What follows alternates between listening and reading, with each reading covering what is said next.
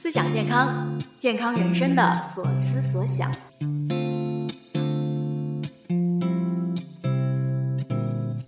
这里是 Health Crew 营养师团出品的思想健康，我们会展开说说各种健康话题。无论你有什么样的健康目标，或许可以带着一些关于生活方式的新认知，去到你想要的地方。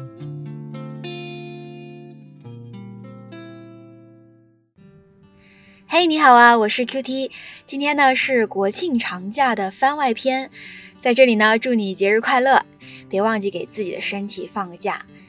虽然呢我们知道这个长假出去玩啊就是两个字人多，但是呢不出去吧感觉又亏了一个亿。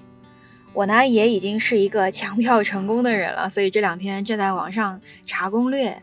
然后呢，我发现一个小秘诀啊，你把你要去的地方加上“劝退”这两个字，组成一个词组，哎，比如说青岛劝退，或者是上海劝退，你大概率会在各个平台得到一些好心的高人指点，他们给到的旅行建议啊是比较靠谱的。那么今天呢，我想和你说几条旅行健康建议，我一共呢会说八条，前面几条呢发生在行前的准备阶段。后面几条呢，发生在旅行的过程当中。那我不知道现在你在听的时候呢，是还没有放假，还是已经在旅途当中了？无论是哪种情况，都希望能够给你带来一些小小的洞见。第一条，行前保持稳定的生活习惯。这一点啊，我自己是非常有体会的，而且是很深刻的体会啊。怎么回事呢？啊，今年夏天的时候，我也出门旅行了一次。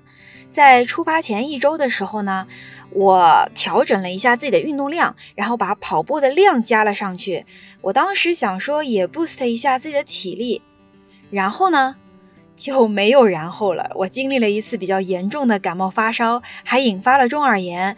然后后面坐飞机气压变化的时候，哦，那个体验真的是特别不好。那在生命科学领域呢，我们知道有一个名词啊，叫做 homeostasis 稳态。它说的是我们的机体啊，会通过调节作用，让我们的身体内环境保持一个相对稳定的状态，所以叫稳态。当外环境发生改变的时候啊，比方说你工作发生了变动啊，你搬家啊，还有你开始一个新的运动什么的，这些事情对身体来说其实都是一个挑战。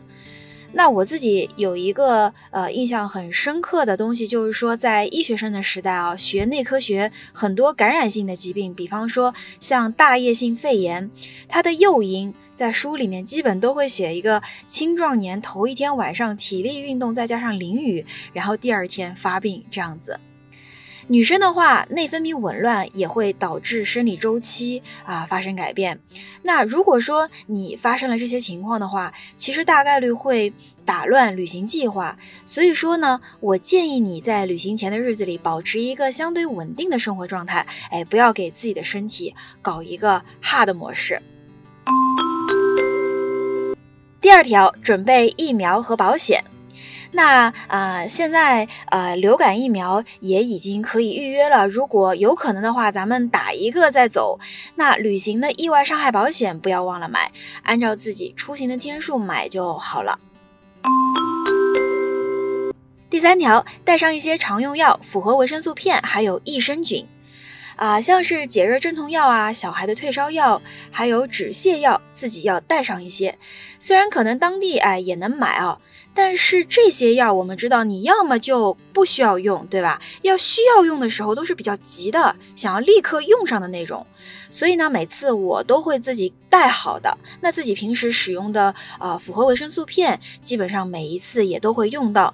那你刚刚到一个新的地方，呃，在所有的食物大类里面，新鲜的蔬菜水果是最容易摄入不足的大类，所以啊，这个时候复合维生素片就是保命小药丸了，可以帮助你保持一个啊良好的状态，远离疲乏、感冒，还有口腔溃疡，哎，这些比较小的健康问题，但是一旦发生了，你又很难受，对吧？另外呢，肠胃不好的朋友可以带一点益生菌。那需要注意的是，有一些益生菌它是需要冷藏保存的，所以你到了目的地之后呢，记得去放在啊四度的冰箱。第四条，尽量喝纯净水，注意水土不服的情况。对于旅行者来说，其实水土不服是一个比较常见的问题哦。旅行的时候，户外时间更多了，然后你的身体的代谢速度也会变快，再加上环境和饮食的变化，其实是容易引起身体不适的情况。所以我建议你第一周尽量的去喝纯净水，这样子呢可以帮助我们啊去避免因为水质改变而导致的水土不服。第五点，时间长呢，可以考虑带有厨房的酒店公寓。如果你外出的时间比较长，想要更好的把控自己的饮食的话，订一个带有厨房的酒店公寓或者 Airbnb 都是不错的选择。那有厨房就可以简单的做一点东西，对吧？一方面呢，可以做一些当地有意思的快手菜；另外一方面呢，也可以省下餐饮的预算来干一些别的事情。另外，在时间上啊，我不知道大家会不会遇到这样的情况，就是说，啊，有的时候睡觉或者是出去玩回来之后，他就过了饭点了，那很多外食就没有再营业了。自己如果可以简单做一点的话，也挺灵活的。六条，去菜市场和超市看看。那你会看到有地方特色的食材哦。我们祖国地大物博，你一趟旅行在菜市场和超市，总归能够认识一点新的蔬菜啊、新的水果、新的谷物的。如果来了兴致想整一点回家自己做的话，有两个大类最容易做出特色，而且呢不需要太多的技巧，那个就是蔬果区和调味料专区。红肉相对来说，我觉得更需要厨艺，所以我们可以从植物性食物，还有像啊鸡肉、虾肉这些白肉去入手。第七条，除了租车打车，哎，我们留一点合适的行程走起来。日常，如果你有运动习惯，那旅行的时候你可能没有时间去按照你平时的节奏去在健身房或者是户外跑步。但是没关系，只要你走起来，那就是有氧呀。你叫它散步、快走、city walk 啊，徒步都可以。那如果是户外的自然景观，那么在路线的计划上，我们还可以用简单的 app 啊来帮助我们。针对境外的路线，有一个 app 叫做 All Trails。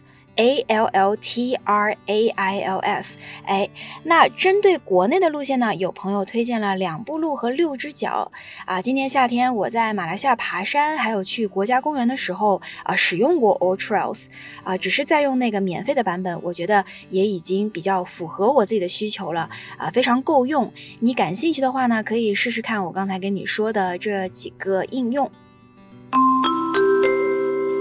第八条，找一个有意思的地方加入你的沉浸空间清单。啊，有一本书叫做《再见脑疲劳》，它的作者是日本的久和谷亮，他是专门研究用正念疗法消除脑疲劳的。他提到过一个概念啊，就是说，如果你想要高效的缓解脑疲劳的话，必须要完全和工作保持距离。那我们在裸辞不了的情况下，对吧？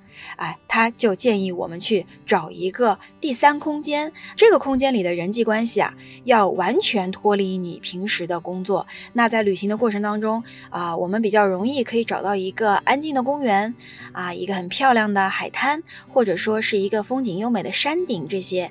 那你可以在那里练习运动，做呼吸练习，哎，放空。不管是一个人独处，两个人陪伴，三个人撒欢啊，都可以。那等到假期结束的时候呢，我们的身心真的有被照顾到，那么我们能够再一次出发，在职场上支棱起来。总而言之，希望你有一个舒舒服服的假期，吃好睡好，心情好。今天的番外篇就到这里啦，我是 Q T，欢迎你订阅思想健康，推荐给家人和朋友，让他们知道你现在正在想着他们。我们下一期见哦。